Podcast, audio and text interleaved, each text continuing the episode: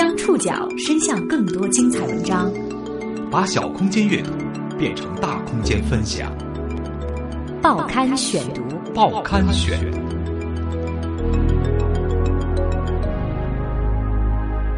把小空间阅读变成大空间分享，欢迎各位收听今天的报刊选读，我是宋宇。今天为大家选读的文章综合了《南方人物周刊》、《新民周刊》以及《南都周刊》的报道，将和大家一起来关注：白鸽飞走后，红会怎么变？九月初，六十二岁的赵白鸽从红会卸任。他是国际型和专业型的高官，他是中红会的救火队员。他是媒体眼中的红会好人，他也是网友谩骂的对象。三年来，围绕他的争议不断。现在赵白鸽离任了，红会这家百年老店依然长路漫漫。报刊选读今天为您讲述：白鸽飞走后，红会怎么变？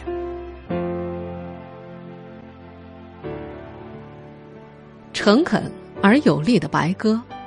未能如愿飞翔在变革的天空，因为天空或许并不存在，存在的只是粗粝的、复杂的、难以撬动的现实，只是存在了百年之久的混凝土地面，以及隐藏旗下的腐败结构。它未能飞翔，还因为滚烫的名义犹如从未冷却的开水，早就褪去了它的羽毛。郭美美虽已收监。并流泪洗刷红会的清白，但质疑之声反而更甚。他想从民意那里争取时间和机会，但没有人还有耐心再给他机会。人们很难想象，作家、报纸评论员蔡芳华如此诗意的咏叹，源于一名副部级官员的离任。九月二号。与郭美美缠斗三年之后，赵白鸽离开了这个火山口般的职位。赵白鸽同志不再担任中国红十字会党组书记、常务副会长职务。经中央批准，徐科任中国红十字会党组书记。呃，赵白鸽许下的诺言，时间还没有到，但是呢，六十二岁的赵白鸽已经提前去职了。有关部门向外透露，赵白鸽离任主要是年龄原因。以及还要负责国家外事和国际红十字会的工作，这是一次正常的人事调动。现任的这段时间，赵白鸽完全拒绝了媒体采访，留给记者最后的印象是拱手婉谢。我现在因为有个马上有个稍等一会儿，稍等一会儿，我们还有事情。谢谢谢谢。与近年来公众对红会的冷嘲热讽形成鲜明对比的是，赵白鸽离任之后，其个人得到的公众评价。以正面居多。众多一开始的严厉批评者，比如郭国松、于建荣、杨团以及一众媒体人，后来都与赵白鸽发展出了不错的私人关系。就连最敢打敢拼、穷追不舍的爆料人周小晕，在赵白鸽去职之后，都评价说：“我会怀念白鸽老师的，他是好人。”此外，他还认为赵白鸽在任内说了很多，做的很少。好人赵白鸽，在任职红十字会常务副会长两年半的时间里，不断的解释、辟谣、疲于奔命，甚至落泪。期间，红会真假丑闻依旧不断。赵白鸽曾经说：“网民说我肥头大耳啊，叫我老巫婆，我都知道。”但是他不止一次的告诉媒体记者，红会的形象一定可以扭转，因为大家是有理性的。我讲两到三年的时间呢，是指我们内部还应该进一步的来进行改进，使我们的行为更进一步的符合国际人道法和国际红十字组织所授予我们这样的一些职责。我认为这个是需要花一点时间的。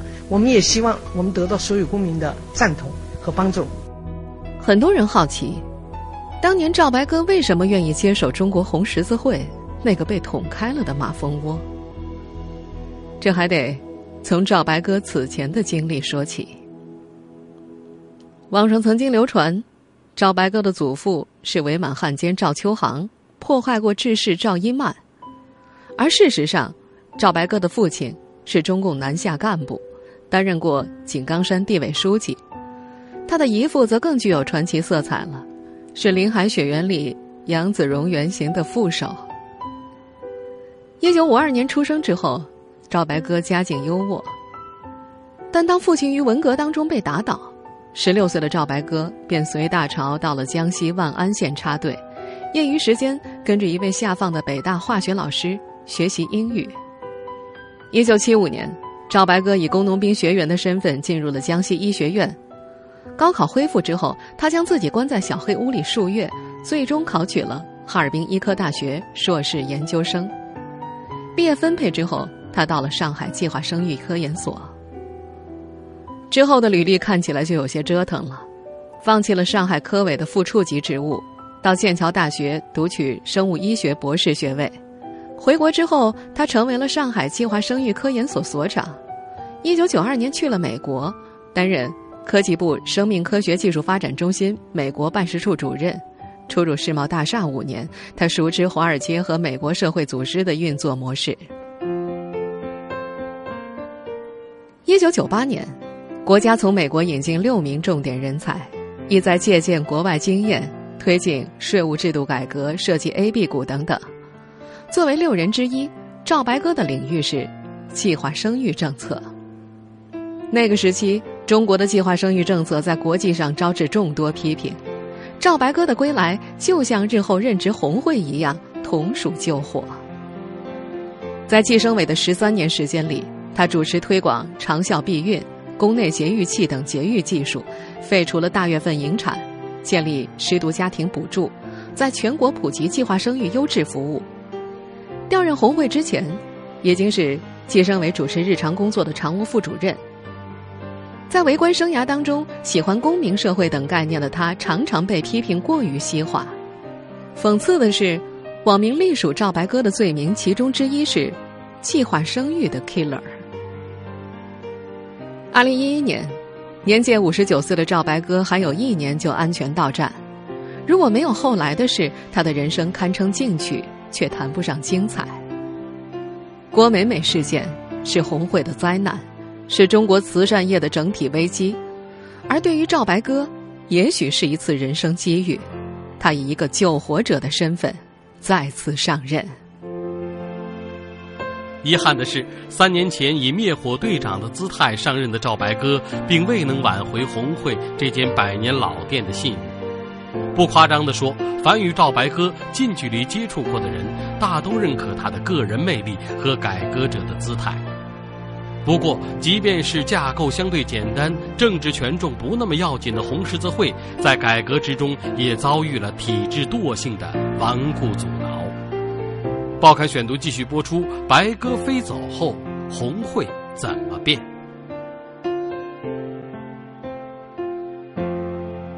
赵白鸽彼时的状态，用红会内部人士的话形容是踌躇满志。这位游学欧美、英文出众、国际背景深厚的专家，做事雷厉风行的副部级干部，准备用三年的时间，如同央视一档节目的广告语那样，浓缩人生精华，推动红会前所未有的改革。我们应该尽我们最大的努力，把我们现在所开展的工作，把我们存在的问题，我们应该向社会公众来进行一个公开。这个目的是什么呢？主要是得到社会的帮助。对于政府运行规则熟稔、也深谙为官之道的赵白鸽，频频释放“改革势在必行，不改革就要被淘汰”的信号。同时，他也打出了一套组合拳。他试图通过组织、人事、财务、监督等六个方面来改革，来理顺红十字会与政府的关系，进行透明化管理，并且优化红会的结构。从战术角度分析，赵白鸽的组合拳水平很高。国家智库两个专家团队参与，国际红十字会提供管理咨询，由国务院下发红头文件关于促进红十字事业发展的意见，要求推进红十字会进行改革。发改委也将红会改革列入了“十二五”计划。同时，通过赵白鸽的频频发言，改革也得到了媒体和公众的呼应。顶层路线顺风顺水。红会改革被定义为中国社会组织改革的一次投石问路，为工青妇等社会组织改革开了个好头。但是，推动红会改革的两年，除了媒体不断呼吁，就是赵白鸽唱独角戏，少见体制内的响应。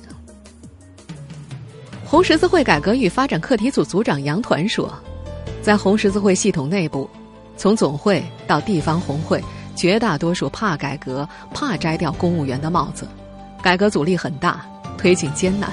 特别是去行政化的体制改革，要侵犯太多人的既得利益。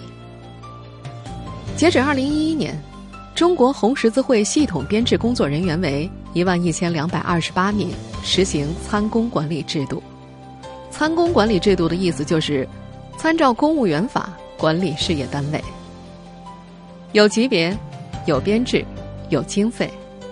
红十字总会对地方红会没有人事任免权。地方红会是由地方政府任命的，划入地方财政预算，这是红会和民间公益组织最大的区别。改革设计之初的去行政化，就是要端掉铁饭碗，这是真正的改革深水区。近年来，所有的机构改革，从未有政府机构深入到这一敏感地带。不出意料，这一设想遭到了红会系统的普遍抵触。二零一一年十二月。中国红十字会第九届理事会第三次会议，各地理事会对于红会列入国家发改委综合试点等改革表达了不安和忧虑。那次大会上，地方理事们对于赵白鸽轮番炮轰，有人批评意见不成熟、过于急躁，有人断然否认红会因为郭美美事件改革的必要性，更有人意有所指的声称前任会长如何如何。事实上。地方理事们已经听说了赵白鸽上任之后对媒体的若干表态，将综合改革理解成了取消参公管理，成为纯粹的社会组织，因而惶恐不已。地方理事的大胆炮轰，让台上坐着的赵白鸽有些难堪。在那次大会上，他解释说，综合改革并不意味着取消参公管理，去行政化的内涵在于消除官僚作风，增强效率。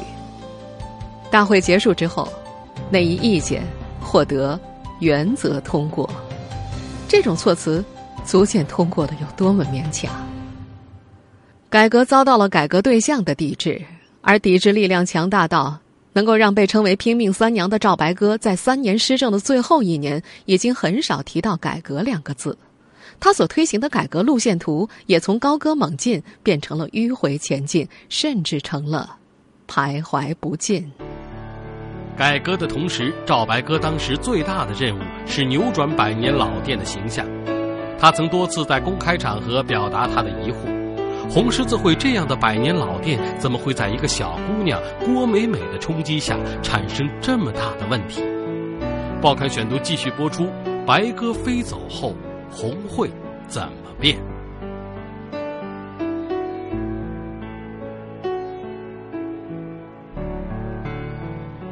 如今再回顾郭美美事件，几句话就能够概括了。三年前，郭美美微博炫富，其认证为红十字会商业总经理的身份，引爆了中国红十字会一百多年来最大的信任危机。三年之后，郭美美电视机前供述，自己与红会并无关系。本人和我身边的亲人朋友，包括我男前男友王军，都不是红十字会的工作人员。然后我也本人也是不认识任何红十字会的工作人员。所以，发生因为自己的虚荣心犯下了一个很大的一个错误。然后今天就是借着这样一个机会，我就想以我自己所能做到的力量去。澄清，去把这个真相说出来，还红会一个清白，就是跟红会深深说一声，就是真的很对不起，非常对不起。一个百年老店被一个未经证实的网络事件用三天的时间就打得稀里哗啦的，这引起了上任不久的赵白鸽的反思。他在一次接受媒体采访的时候说：“我认为这个网络事件呢，是给红十字会一个。”很大的一个提示或者叫启示。首先，第一点，我们要进行大量的宣传和动员。如果你就这样的一个案例，没有数据支撑的这样一个故事，都可以这么快的对你实行挑战的话，那你说你的组织的战斗力还在哪里呢？我们当然是有问题的，我们在成长的过程中会有问题，但是让大家和我们共享这些问题，共同解决这些问题，不是都非常好的吗？所以我觉得将来这个这个宣传我们一定要要加强，就让让我们的公众了解红十字会是什么，我们通过它能做什么。那么还有一个呢，我认为通过这个网络事件也是给我们一个启示，就是你的公开透明机制非常重要。火线上任之后，赵白鸽的第一步就是尽力改善和媒体的沟通。他到红会上班的第一天，有记者联系采访无果，其秘书说：“采访没有可能。”但是第二天，那名记者就接到了赵白鸽秘书的短信，说赵白鸽想约几个记者聊聊。在这次谈话当中，赵白鸽直言，这次不是采访，而是虚心请教记者们如何去应对这场来势汹汹的信任危机。那时候的赵白鸽，他很乐于跟记者聊天说话的方式也很亲切。他还曾在记者发布会上笑着说：“在他这个年纪的老太太都应该回家抱孙子了。”赵白鸽经常主动给记者打电话，有记者写了红会的负面报道，他会辗转问到记者的电话，拨过去详细解释事件的原因，时间经常超过一个小时。不少记者接到过他的电话，并且自认为和他关系不错。南都周刊去年针对红会开始接管中国的器官捐献系统，曾经写了《七问红会器官捐献》的文章，批评红会糟糕的公信力。甚至用了一个信用早已破产的机构的字眼。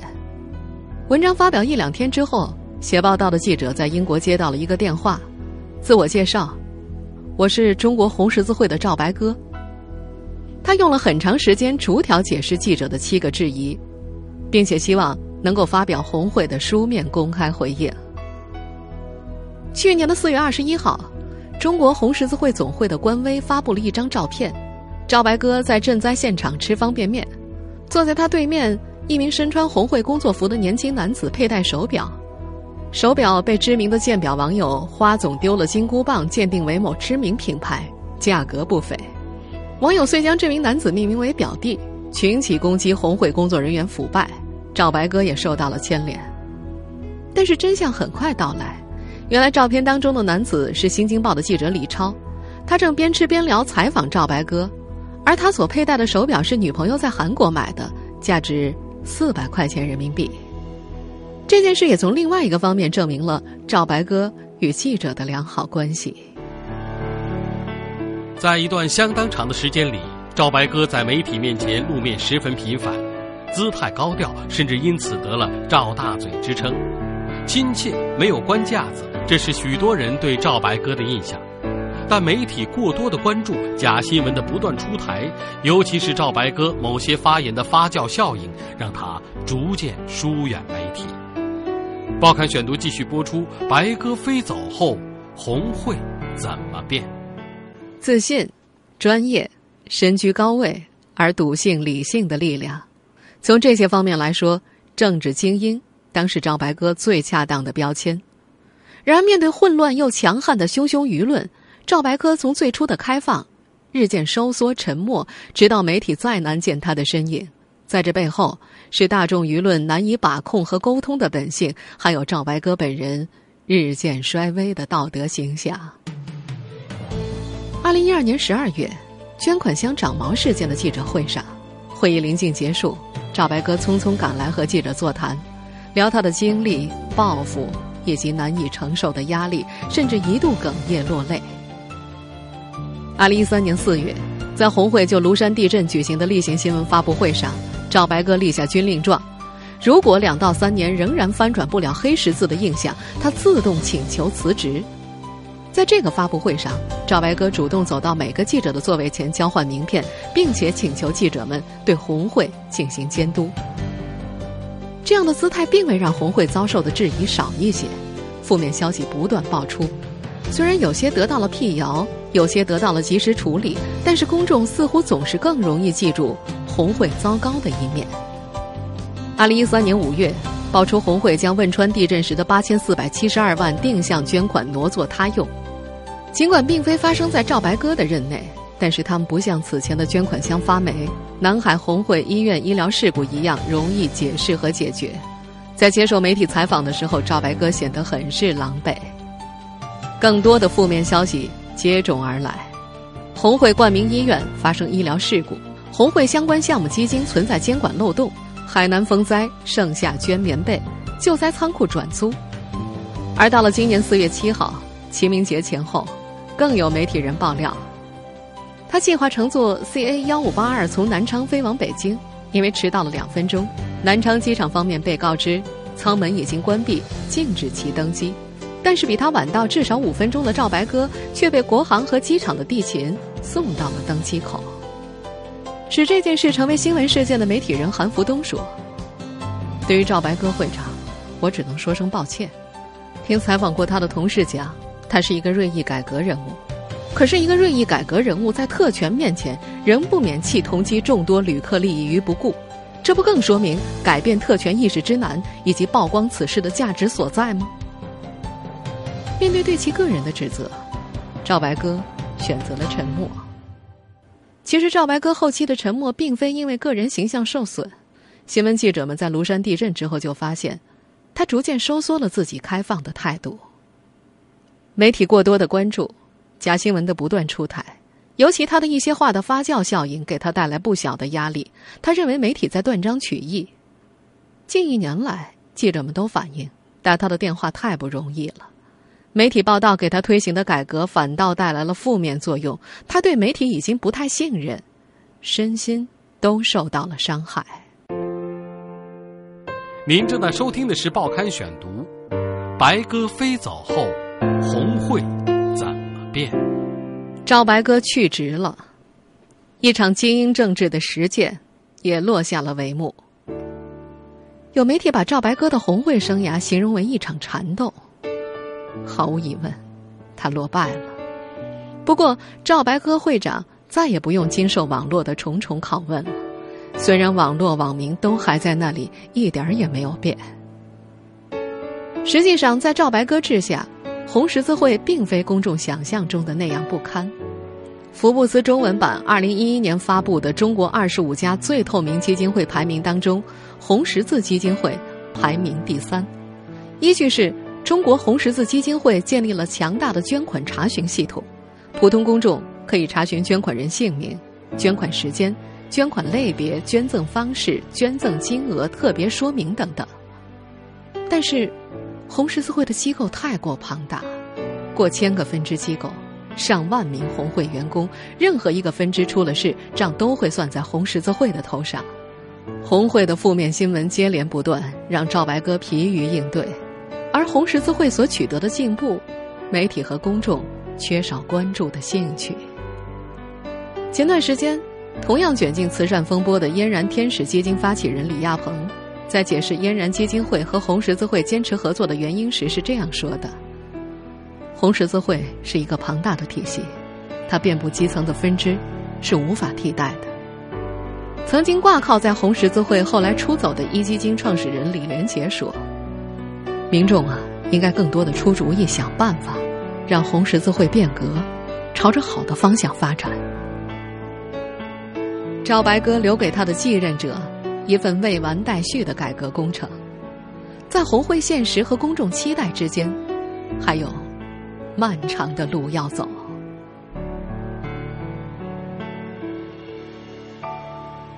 听众朋友，以上您收听的是《报刊选读》，白鸽飞走后。